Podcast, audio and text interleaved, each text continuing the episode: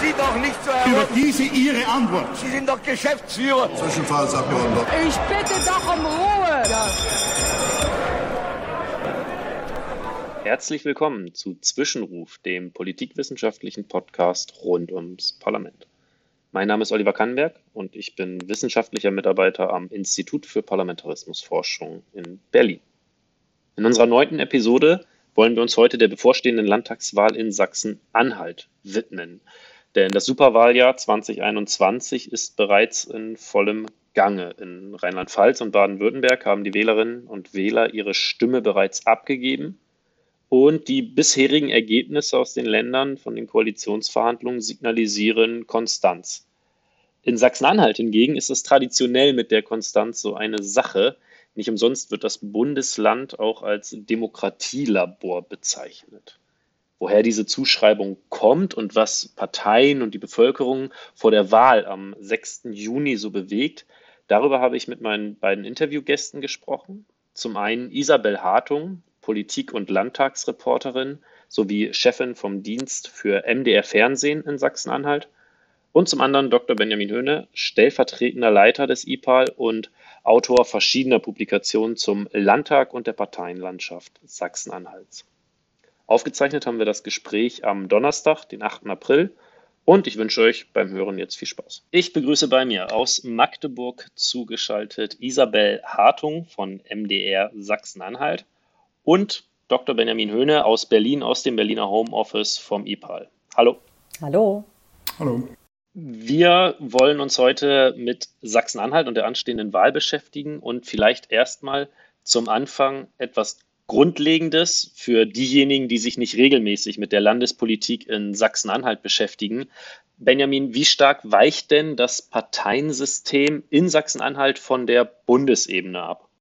Das weicht schon äh, ein gutes Stück von der Bundesebene ab. Sachsen-Anhalt hat ein Stück weit seine eigenen Regelmäßigkeiten äh, in der Politik, ist auch ein ganz besonderes äh, Bundesland von den Bundesländern im Osten.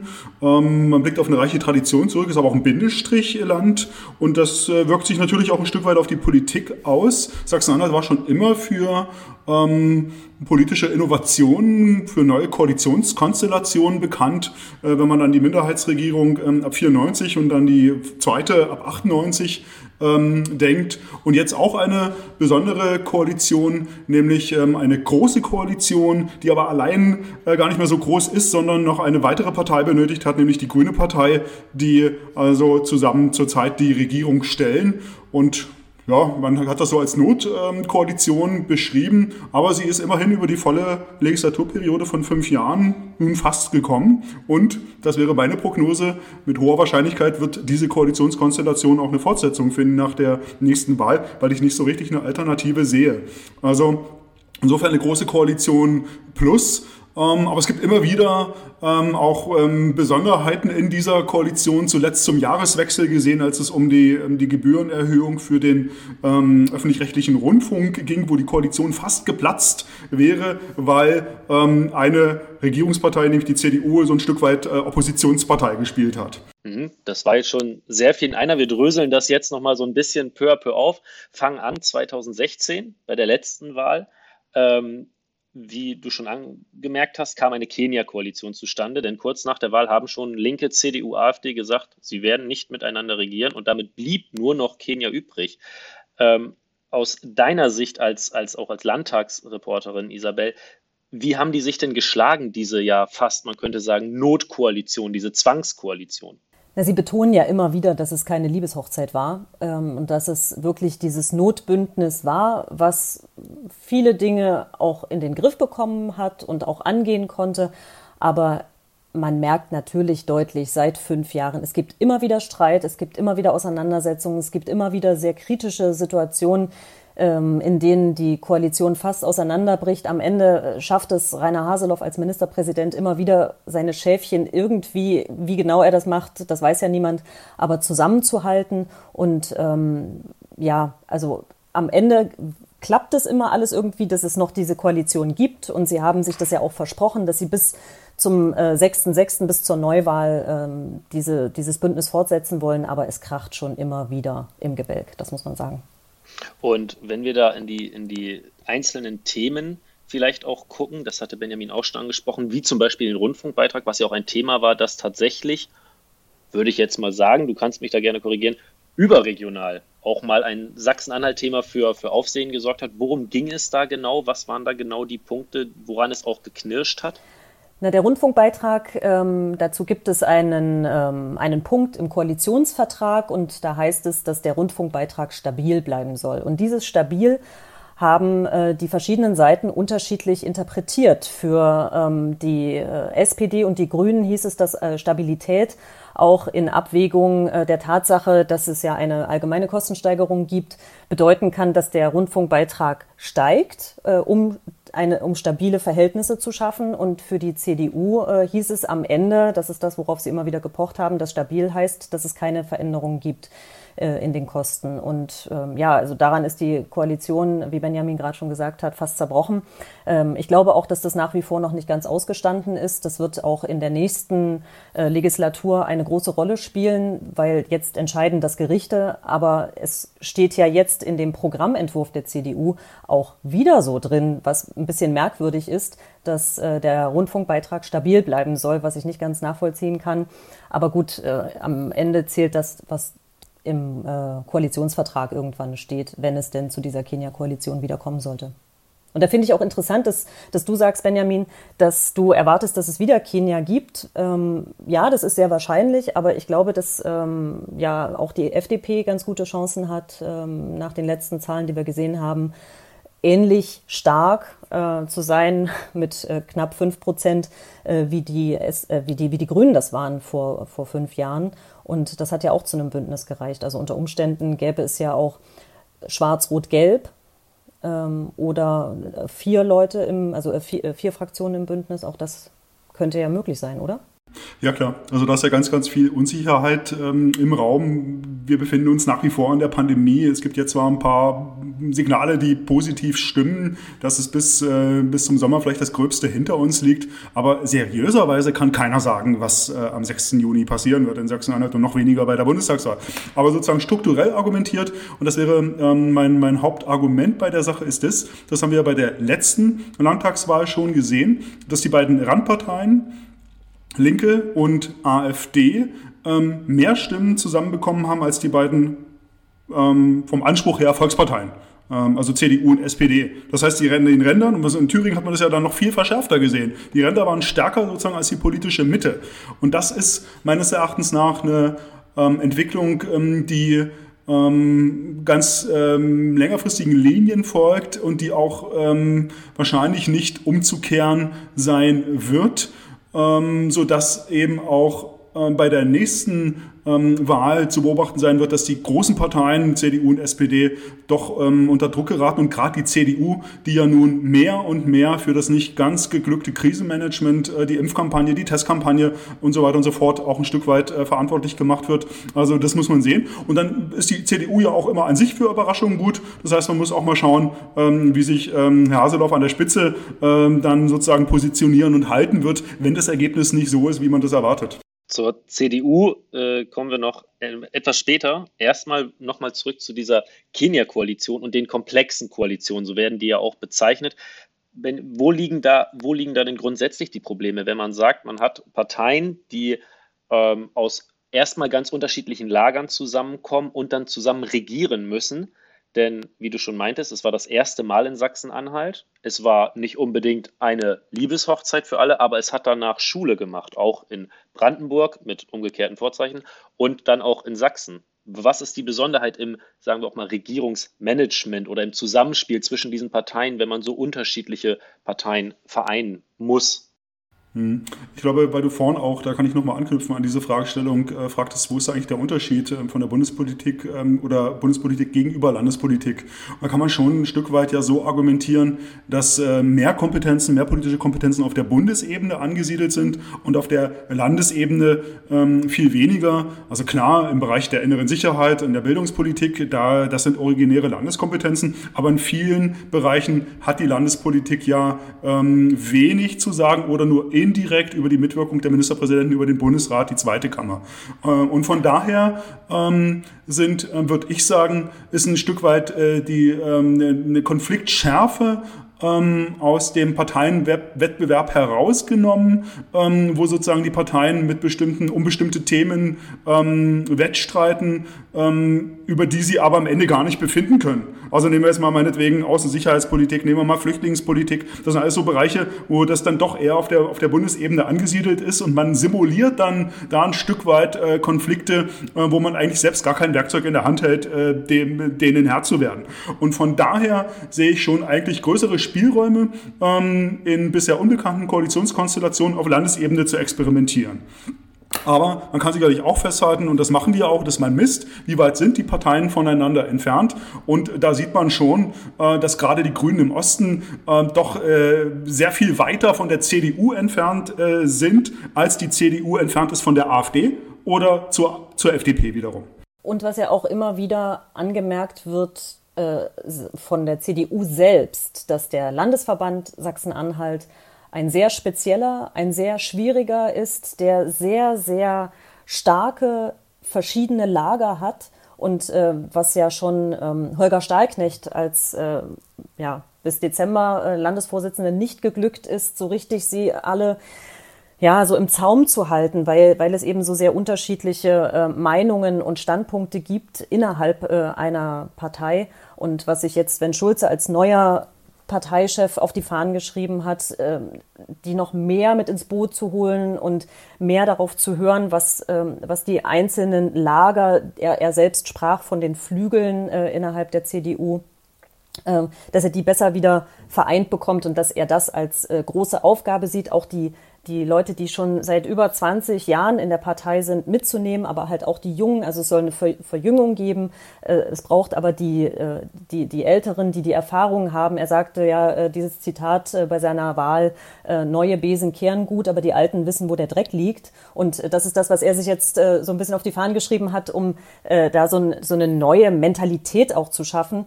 Und ich glaube, dass das auch ein Knackpunkt sein könnte für die künftige ähm, Zusammenarbeit, wenn die CDU in sich geschlossener ist, dass sie dann vielleicht auch einfach in einer Kenia-Koalition ganz anders agieren kann, äh, als es die letzten fünf Jahre war. Da sind einfach diese, diese Zerrissenheit innerhalb der Partei äh, ist schon so eine große Herausforderung. Wie sollte das dann noch mit zwei anderen äh, Parteien zusätzlich funktionieren, wenn die CDU schon quasi wie aus drei einzelnen kleinen Parteien besteht?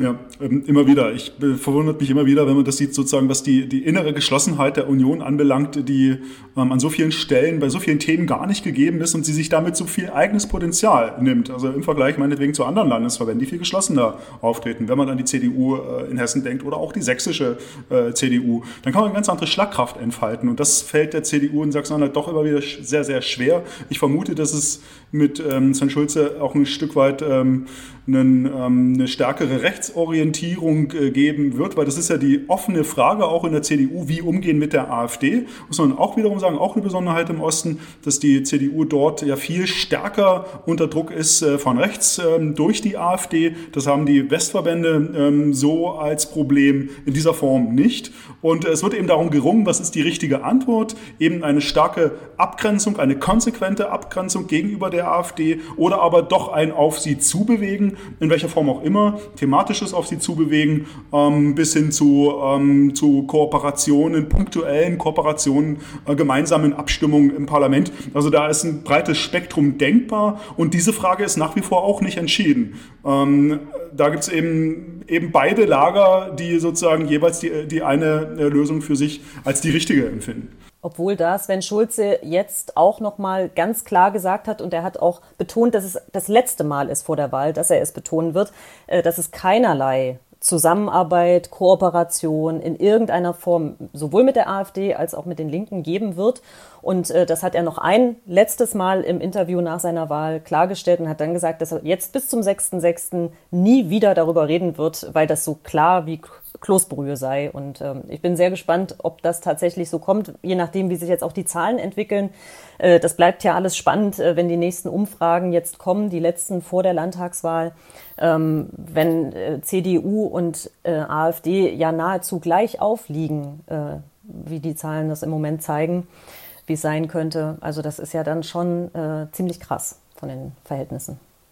Um nochmal die Hörerinnen und Hörer fernab Sachsen-Anhalts kurz mit reinzuholen in die Rolle der CDU, also die CDU ein gewissermaßen ein, der, der Königsmacher in dieser Konstellation im Parlament auch, wo AfD und Linke natürlich nicht miteinander koalieren, also es an, ohne die CDU keine ähm, parlamentarische Mehrheit geben kann. Und dort dann angefangen so ein bisschen im Juni 2019 zwei stellvertretende Fraktionsvorsitzende eine Denkschrift herausgegeben haben und damit auch so ein bisschen überregionale Aufmerksamkeit bekommen haben, das Soziale mit dem Nationalen zu versöhnen, war da so der, der Tenor, der rauskam, und eine AfD-Koalition nicht grundsätzlich auszuschließen. Dann ein halbes Jahr später die Wahl in Thüringen und jetzt an euch beide die Frage, wenn wir uns das nochmal so vergegenwärtigen. Also es gab diese Richtung in der CDU und zweifelhaft, dass man über Koalition mit der AfD nachdenkt. Isabel, du hast gesagt, dem wurde jetzt erstmal ein Riegel vorgeschoben, zumindest wurde es versucht, da einen Riegel vorzuschieben. Und was machen wir, wenn in, einem, in zwei Monaten das Wahlergebnis dasteht und Kenia geht nicht? Sprich, dass der Worst Case könnte man ja sagen, nicht nur für die CDU, sondern auch für die anderen. Die CDU muss, wie in Thüringen, eine Entscheidung treffen zwischen der Linken und der AfD. Ja, eine Situation, die in Sachsen, die nicht nur in Sachsen-Anhalt, sondern auch darüber hinaus, Ostdeutschland, äh, eine, eine Rolle spielen wird. Was, was, wie schätzt ihr das ein? Gibt es da eine Entwicklung? Hat man aus Thüringen, ein Fall, der ja auch Deutschland bewegt hat, gelernt? Also meine Prognose ist, äh, sie werden so lange versuchen, ähm, wieder auf Kenia oder auf ein Viererbündnis, äh, wenn die FDP mit reinkommen sollte, ähm, darauf hinzuarbeiten äh, und sich, wie sie es jetzt so oft ja äh, versucht haben, irgendwie doch eine Lösung zu haben, damit es keinen Bruch gibt äh, oder halt nicht diese Zusammenarbeit mit der AfD tatsächlich in irgendeiner Form in Frage kommt oder dass es dann Neuwahlen geben wird. Aber die Zusammenarbeit mit der AfD wird nicht kommen kann ich mir einfach nicht vorstellen. Ich kann mir das auch nicht vorstellen. Aber es gibt natürlich äh, schon, schon die Kräfte in der CDU, die das mehr oder minder ähm, offen wollen, sich gut vorstellen können. Und da muss man sich tatsächlich die konkrete Konstellation dann anschauen. Äh, wer weiß, wie die AfD positioniert, sich positioniert, mit welchen Kandidaten, wie, wie weit sie der CDU entgegenkommt. Ähm, also ich glaube das auch nicht, um das nochmal zu betonen. Aber es wäre jetzt im internationalen Vergleich natürlich nicht völlig ungewöhnlich, dass eine konservative Partei mit einer rechtspopulistischen Partei eine wie auch immer geartete äh, Kooperation, muss ja nicht mal eine Koalition sein, sondern kann auch ähm, die Duldung in Form einer Minderheitsregierung zum Beispiel sein, dass sie sowas äh, eingeht und dass da ein neues Experiment äh, gemacht wird. Das kann man äh, seriöserweise nicht ausschließen. Ich vermute sogar, dass äh, wenn es zu so einer Konstellation kommt, eine Wahl zwischen ähm, links und rechts zu haben, also aus Sicht der CDU zwischen Pest und Cholera, äh, dass dann da, da auch viele sagen werden, also mit den Linken, das geht auf keinen Fall. Ähnlich wie wir das auch in Thüringen erlebt haben. Aber muss auch wieder dazu sagen, dass, ähm, das haben wir bei allen Landtagswahlen zuletzt gesehen, Rheinland-Pfalz, Baden-Württemberg, ähm, in Thüringen, in Sachsen, in Brandenburg, dass äh, die Ministerpräsidentenpartei jeweils mit einem Bonus äh, gewählt worden ist und das wahrscheinlich auch in Sachsen-Anhalt passieren wird. Also ähm, sozusagen einschränkend zu dem, was ich vorhin gesagt habe, dass die CDU ein Stück weit da auch in Verantwortung gezogen wird für, das, für die Krisenbewältigungspolitik, dass trotzdem Haseloff an der Spitze mit dem Amtsbonus als Ministerpräsident, ich glaube, einiges für die CDU holen kann, rausreißen ähm, kann. Also Kooperationen mit der Linken auch in irgendeiner Form eher unwahrscheinlich, diese Einschätzung, und ebenso mit der AfD. Also man wird warten, man wird ein bisschen auch hoffen. Was sind denn aktuell die Themen, Isabel, im Wahlkampf? Also jetzt Corona, das ist, äh, liegt wahrscheinlich auf der Hand, aber gibt es äh, links und rechts davon Themen, die in Sachsen-Anhalt gerade im Wahlkampf eine Rolle spielen? Ja, großes Thema ist ähm, die, die Wirtschaftsfolgen Corona. Also auf Platz zwei direkt nach Corona ist die Wirtschaft, ähm, die Digitalisierung, ähm, wo es immer noch große Probleme gibt in Sachsen-Anhalt, nach wie vor weiße Flecken auf der Karte, was äh, Internet äh, betrifft, was äh, die Ausstattung von Schulen gerade jetzt äh, in diesen Zeiten äh, von Homeschooling und so weiter, dass das überhaupt nicht möglich ist, teilweise in einigen Schulen, dass sie nicht ausgestattet werden können. Ähm, die Zahl der Lehrer, ähm, was nach wie vor auch ein sehr, sehr großes Problem in Sachsen-Anhalt ist, äh, die Bildungsstandards. Ähm, und was noch mit reinspielt, ist auch die, ähm, ja, die Ausstattung der Polizei und auch die, die Zahl der, der Polizisten. Da hatte sich Sachsen-Anhalt ja auch viel vorgenommen in den letzten fünf Jahren. Das haben sie nicht umsetzen können. Ähm, das wird auch in der nächsten Legislatur ein großes Thema sein. Ähm, man kann mit Bezug auf die Wahlforschung vielleicht auch für unsere Hörer sagen, dass nach wie vor ja so drei ähm, Aspekte wichtig sind. Ähm, einmal die Personen, insbesondere die Spitzenpersonen. Da steht ähm, Haseloff als Ministerpräsident äh, ganz klar im Vordergrund, der auch in, der, in den vergangenen Wochen ja ein Stück weit versucht hat, auch einen, ein Stück weit einen sachsen-anhaltischen Weg äh, zu gehen und sich da auch äh, zu profilieren. Dann haben wir über die Themen gesprochen, eben die Isabel ähm, erwähnt hat, die sicherlich in Sachsen-Anhalt auch wiederum andere sind als in der gesamten Bundesrepublik. Ländliche Räume könnte man äh, vielleicht auch noch äh, ergänzen. Und dann eben drittens, und das ist was äh, Strukturelles, äh, die Parteiidentifikation. Also die ist nach wie vor ein ausschlaggebender Grund. Also wer sich mit einer Partei identifiziert, der wird mit hoher Wahrscheinlichkeit äh, diese Partei wählen, der steht zu ihr.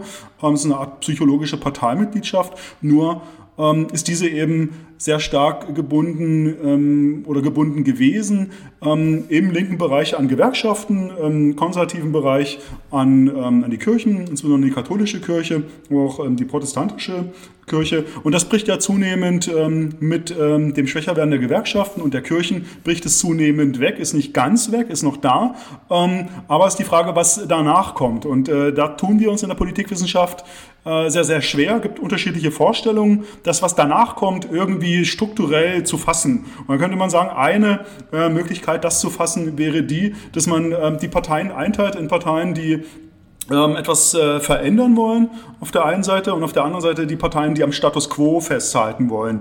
Ähm, also möglichst sozusagen die, den Zustand, wie er jetzt ist, zu bewahren, äh, ein Stück weit zu verteidigen. Aber gehen wir erstmal zu den Parteien, die was verändern wollen. Und da kann man nämlich auch wieder eine Zweiteilung vornehmen. Einmal die Parteien, die sich in die progressive Richtung entwickeln wollen. Das sind insbesondere grüne Parteien, ähm, die sozusagen ähm, andere Vorstellungen von ähm, Umweltpolitik, von Klimaschutz, von Migration haben. Also da ein ganz anderes Deutschland Deutschland wollen. Und dann hat man die anderen Parteien auf der Gegenseite dieser progressiven, libertären Parteien, wenn man so möchte, nämlich die, die sich die auch Veränderung wollen, aber Veränderung zum Alten, also äh, rückwärts. Und das ist die AfD, die möchte also eher wieder ähm, in die Bundesrepublik Deutschland, die wir im Osten ja gar nicht kennen. Ähm, insofern wirkt da vieles auch aufgesetzt, aber die sozusagen weit wiederum zurück will. Und dann würde ich sagen, hat man in der Mitte eben ähm, die, die großen Parteien, die Volksparteien oder Parteien mit Volksparteien Anspruch, ähm, CDU, SPD, ähm, in Bayern die CSU, denen es im Wesentlichen darum geht, sozusagen eher nur inkrementelle Veränderungen, aber vor allem den Status quo quo aufrechtzuerhalten und Wähler in der Mitte äh, zu gewinnen. Und ähm, ja, muss man sehen, was das für Sachsen-Anhalt bedeutet. Aber auch da, was wir vorhin schon hatten, wird die Luft in der Mitte dünner und größer werden eben die Parteien, die Veränderung wollen, weil ich auch das Gefühl habe, dass viele Menschen Veränderung wollen. Nur geht es dann eben in unterschiedliche Richtungen. Die einen, die vorwärts wollen und die anderen, die rückwärts wollen. Das in, den, äh, also ein interessanter Punkt, äh, der uns jetzt in den letzten gerade zwei Wochen aufgefallen ist bei unseren Dreharbeiten in Vorbereitung auch auf die Wahl, ähm, dass egal mit wem man spricht, also wir sind wirklich viel rumgekommen im Land, dass, äh, dass die Leute einfach nicht wissen, wen sie wählen sollen. Und das ähm, sich offensichtlich jetzt in diesem Jahr besonders herauskristallisiert. Also einfach, was so unsere Wahrnehmung ist bei den, äh, in unserem Job einfach. Und ähm, das finde ich noch einen ziemlich interessanten Aspekt. Also äh, vor fünf Jahren war es immer noch so, äh, dann hatte man halt diese, ja, wir müssen jetzt hier mal irgendwie ein Zeichen setzen und Protest wählen. Und dass dieses Jahr so viele sagen, ja, wir haben halt alle die gleichen Probleme. Wir haben Corona und dass darüber hinaus halt nicht viel die Leute im Moment bewegt, zumindest scheinbar und dass sie deshalb möglicherweise nicht wissen, wen sie wählen sollen. Also ich habe keine Ahnung, es sind ja jetzt wirklich nur noch knapp zwei Monate, bis äh, in Sachsen-Anhalt gewählt wird. Ich habe keine Ahnung, wie, wie, die, äh, wie die Parteien ihren Wahlkampf äh, gestalten können, wollen, um sich da wirklich auch voneinander abzusetzen. Deswegen würde mich das auch aus wissenschaftlicher Sicht nochmal äh, interessieren, wie, wie ihr das wahrnehmt, äh, ob ihr dazu irgendwelche Forschungen habt, ähm, woran das liegen könnte, Liegt das an Corona oder liegt das an der Zeit? Warum wissen die Menschen nicht, wen sie wählen sollen? Naja, zur AfD würde ich sagen, ein Stück weit äh, ist die Wahl der AfD, ich weiß nicht, ob abgedroschen das richtige Wort ist, aber ähm, so dieses, dieses neue mh, Protest zu wählen und äh, die Stimme der AfD zu geben, das ist nicht so nicht mehr da. Also das, da hat sich auch ein bisschen was verbraucht, äh, würde ich sagen. Dann fehlt der AfD auch das mobilisierende Thema. Das ist die Corona-Pandemie nicht. Ähm, das war die Flüchtlingskrise 2015, aber es ist Corona nicht. Da äh, hat die AfD eben auch an vielen Stellen kein einheitliches Bild. Also geht es um ähm, Bevölkerungsschutz, äh, geht es um äh, wirtschaftliche Folgen, muss man äh, das Virus ernst nehmen oder nicht. Also da hört man auch ganz, ganz viele Stimmen, ist also kein Gewinnerthema für die ähm, AfD. Und naja, klar, was ähm, den Wahlkampf anbelangt, ähm, auch was die Briefwahl anbeginnt, die beginnt ja jetzt Ende des Monats schon. Ab Ende des Monats müssen wir uns klar machen, wird der Landtag gewählt, ab 29.04. Und dann eben bis 6.06. Das ist nicht mehr der Wahltag, sondern das ist ein ganzer Wahlzeitraum, in dem ein Landtag gewählt wird. Und ähm, das heißt dann wiederum für die Parteien auch, dass man nicht mehr, dass sie nicht mehr hintendieren können auf den Schlussendspurt, ähm, auf den Wahltag oder die Woche davor, sondern dass sie verschiedene Höhepunkte schaffen müssen in dieser Zeit und äh, dann aber unter erschwerten Pandemiebedingungen. Wie erreicht man denn die Leute? Klar, die verstärken jetzt zurzeit alle ihre Social Media, ähm, Online, Internet-Aktivitäten, das machen sie alle, aber nach wie vor das Problem, da erreichen sie eben kaum die älteren äh, Bürger. Älteren Bürger, ähm, Plakate, ähm, TV, ähm, Häuserwahlkampf, Häuserwahlkampf, Straßenwahlkampf auch eingeschränkt, Canvassing ist eingeschränkt, Großkundgebungen, gefüllte Bierzelte. Gut, gab es jetzt in Sachsen-Anhalt eh nicht so, aber ähm, das wird man so in der Form eben alles nicht erleben können. Und äh, das bringt ähm, super viel äh, Ungewissheit für Politikwissenschaftler, für Wahlforscher mit sich dann zu sagen, was da am Ende bei herauskommen soll. Obwohl ich vermute, dass in Sachsen-Anhalt die Briefwahl erstmal noch nicht das große Thema sein wird. Das hatten auch äh, Umfragen ergeben, die wir ähm, beim MDR zum Beispiel gemacht hatten ähm, weil die Maskenaffäre äh, einfach äh, den Leuten gezeigt hat, dass wenn man seine Stimme zu früh abgibt und dann noch irgendetwas passiert, dass man diese Stimme halt nicht rückgängig machen kann. Ja, das ist ja ganz vielen auf die Füße gefallen und die ja danach gesagt haben, wir hätten niemals die CDU gewählt, äh, wenn ich schon vor drei oder vier Wochen gewusst hätte, äh, was da so im Argen liegt, was da passiert ist. Und deswegen glaube ich, dass selbst wenn die Menschen hier Briefwahl machen wollen, dass sie damit noch ein bisschen warten werden und nicht direkt am 29.04. anfangen in Sachsen-Anhalt. Und der richtige Wahlkampfauftakt in Sachsen-Anhalt bei den, äh, bei den einzelnen Parteien ist auch erst Ende des Monats. Also die fangen eigentlich alle erst so um den 23., 24. an. Ähm, und dann beginnt schon die, äh, die Briefwahlzeit. Ja.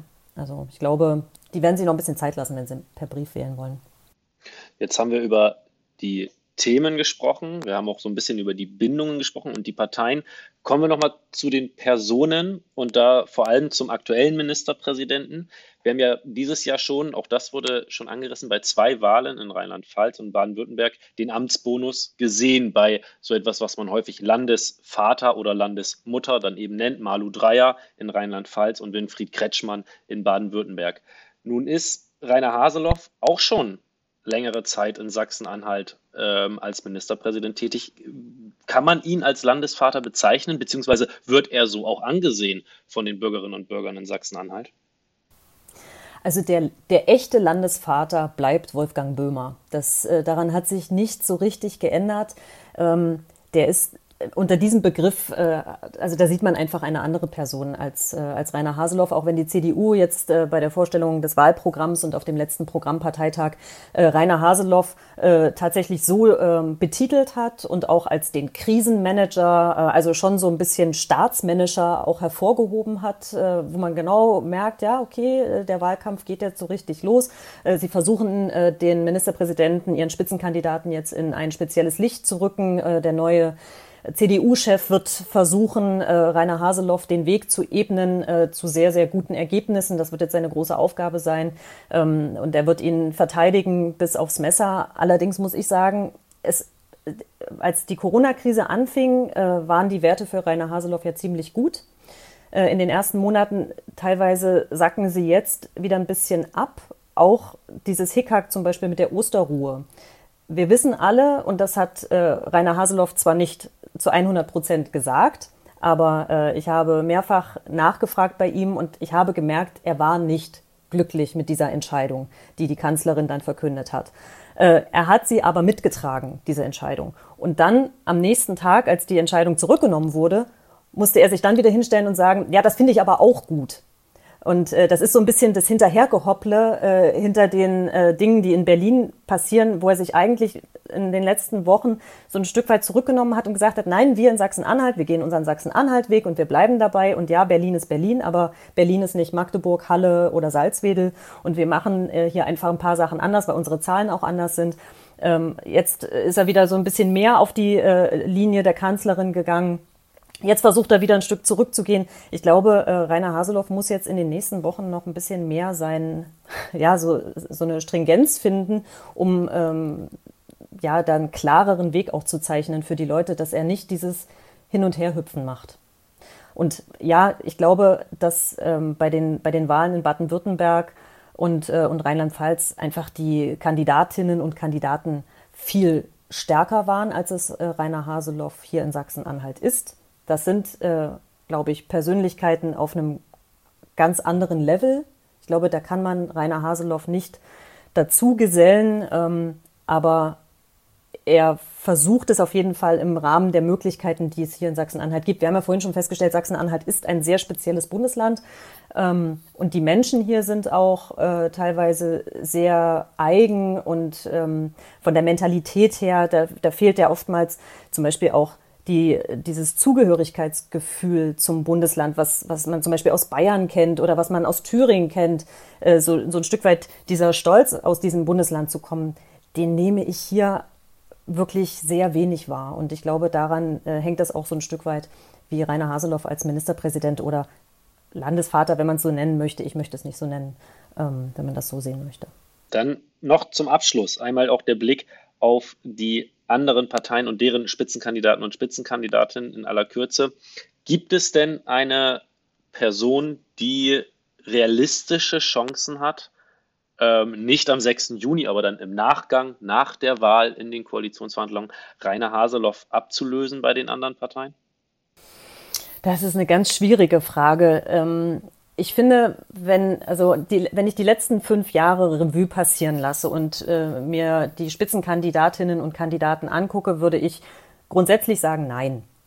Wenn ich aber die letzten zwei, drei Wochen betrachte und sehe, wie sich zum Beispiel Eva von Angern ähm, entwickelt und da raushebt und auch im Ton schärfer wird und ähm, so ein Profil äh, bei sich selbst schärft, dann glaube ich schon, wenn dann am ehesten Eva von Angern, die, ähm, die so eine leichte Chance einer äh, Herausforderin hätte. Bei den anderen äh, Kandidatinnen und äh, bei Oliver Kirchner von der AfD sehe ich das gar nicht. Kurze Ergänzung, Eva von Angern, Spitzenkandidatin der Linken für die ja. Wahl. Ähm, Benjamin, hast du dazu noch eine Einschätzung? Ich würde mich da beiden Einschätzungen anschließen. Auch der, der ersten, als es darum ging, wer schlüpft eigentlich so in dieses Landesvater-Image. Klar, das war der Professor Wolfgang Böhmer als Mediziner, ähm, der auch durch seine so ein bisschen, ähm, wie soll man sagen, in sich gekehrte äh, Art ähm, grantelige Art äh, dann auch ganz gut, äh, glaube ich, Sachsen-Anhalt nach außen äh, vertreten konnte. Und da ist Haseloff einfach ein ganz anderer Typ. Er ist Technokrat, er war ähm, zu DDR-Zeiten schon ähm, in der CDU, hat dann ähm, Physik äh, studiert, ähm, ist dann nach 1990 ähm, Direktor des Arbeitsamts ähm, in Wittenberg gewesen, hat also eine, eine Behörde geführt und äh, sozusagen dieses Technokratische, das strahlt er bis heute noch aus. Aber ich glaube, er hat auch über die Jahre hinweg sichtlich Gefallen an der Rolle des Ministerpräsidenten gefunden, so dass es ihm dann, glaube ich, am Ende doch nicht so schwer fiel. Er hat ja überlegt, ob er noch eine, noch eine weitere Wahlperiode als ähm, Spitzenkandidat ähm, antreten wird, ähm, äh, fiel es ihm dann, glaube ich, am Ende doch nicht so schwer, das, diesen Schritt zu gehen. Ähm, und auch in der Nachfolge, weil du ja, Olli, gefragt hast, wer könnte sozusagen ähm, ihm die, die Position streitig machen. Also zuerst werden ja Parteien gewählt. Wir haben vorhin über den Personalisierungseffekt gesprochen. Aber wenn, muss man sich eigentlich die Situation in der CDU als äh, die stärkste Partei im Lande anschauen. Und da sehe ich äh, bis heute nicht irgendwie einen natürlichen Nachfolger, der aufgebaut äh, worden wäre. Also sicherlich äh, hat sich Starknecht in der Rolle gesehen und hat auch einiges mitgebracht, äh, anfänglich. Aber dann hat er sich viele Fehltritte, unnötige Fehltritte ähm, geleistet. Ähm, einfach auch, weil er ein Stück weit ähm, unter Druck Druck war vom rechten Flügel. Ähm, da sind immer so Sachen unterlaufen, die hätten einfach nicht passieren dürfen. Und es gibt keinen, bis heute keinen natürlichen Nachfolger.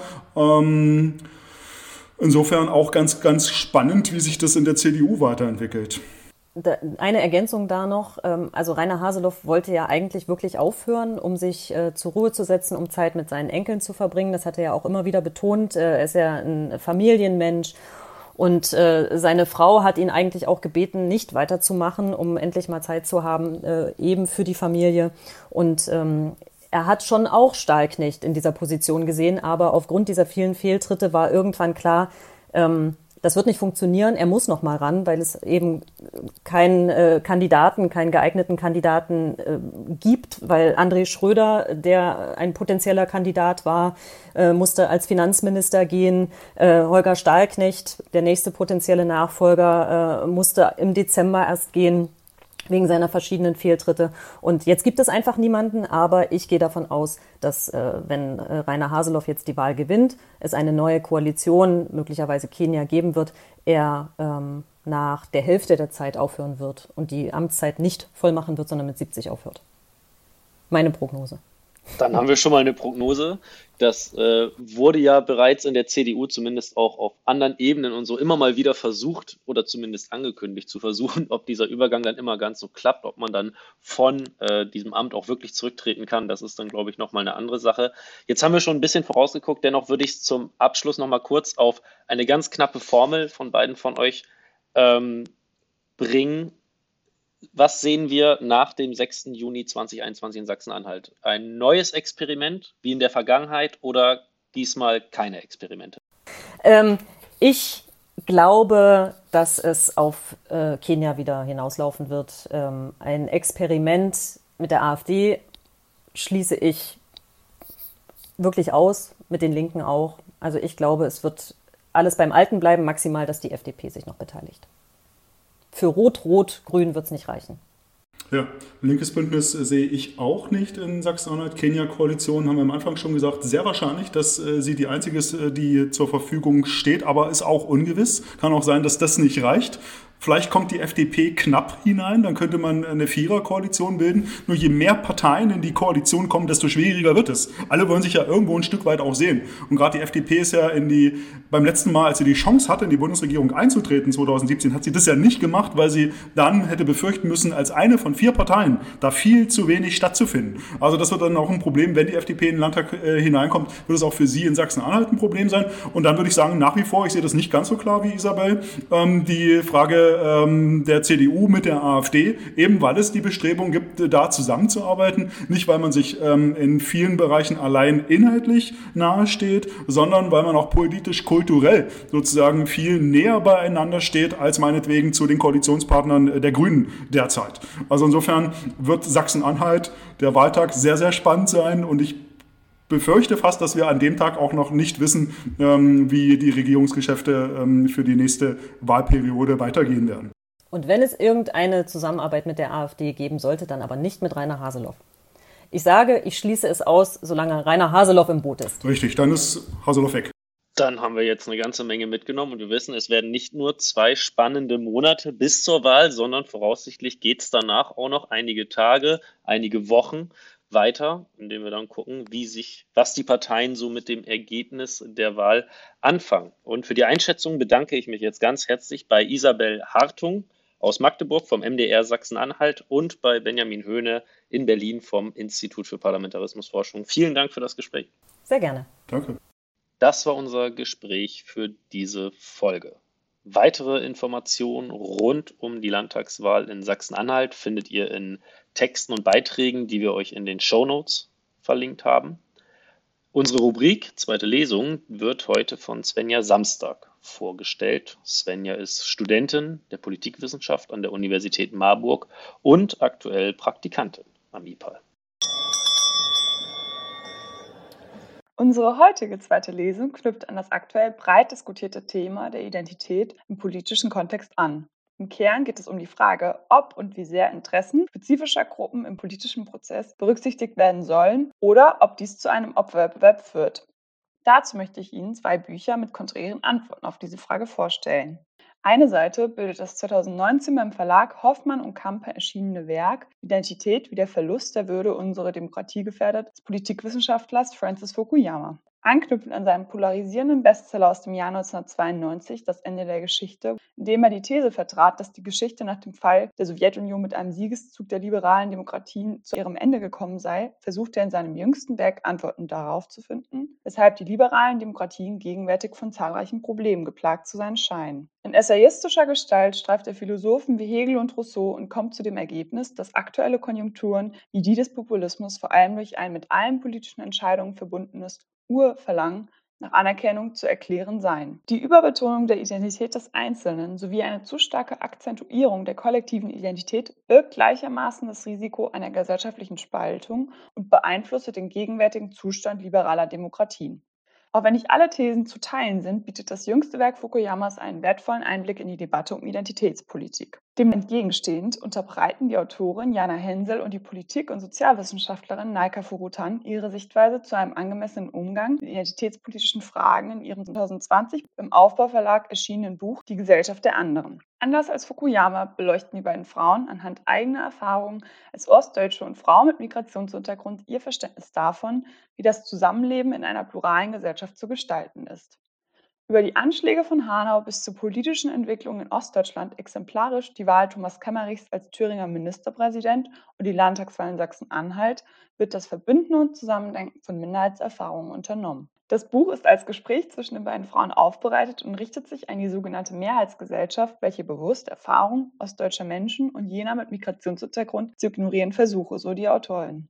Auch wenn die beiden Bücher jeweils unterschiedliche Ansätze aufzeigen und auf ihre Weise auch kritische Aspekte anzumerken sind, scheint die Frage nach Identität zunehmend in politikwissenschaftlichen Debatten Raum einzunehmen.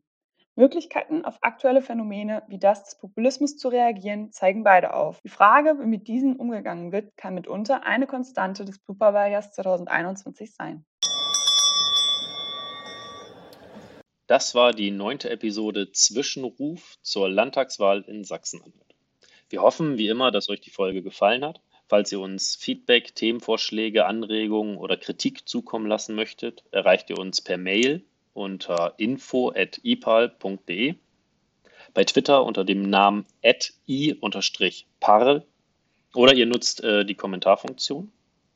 Über Bewertungen bei Apple Podcast würden wir uns ebenfalls sehr freuen. Und ich hoffe, dass wir uns bei der nächsten Folge wiederhören werden. Und bis dahin alles Gute und bleibt vor allem gesund.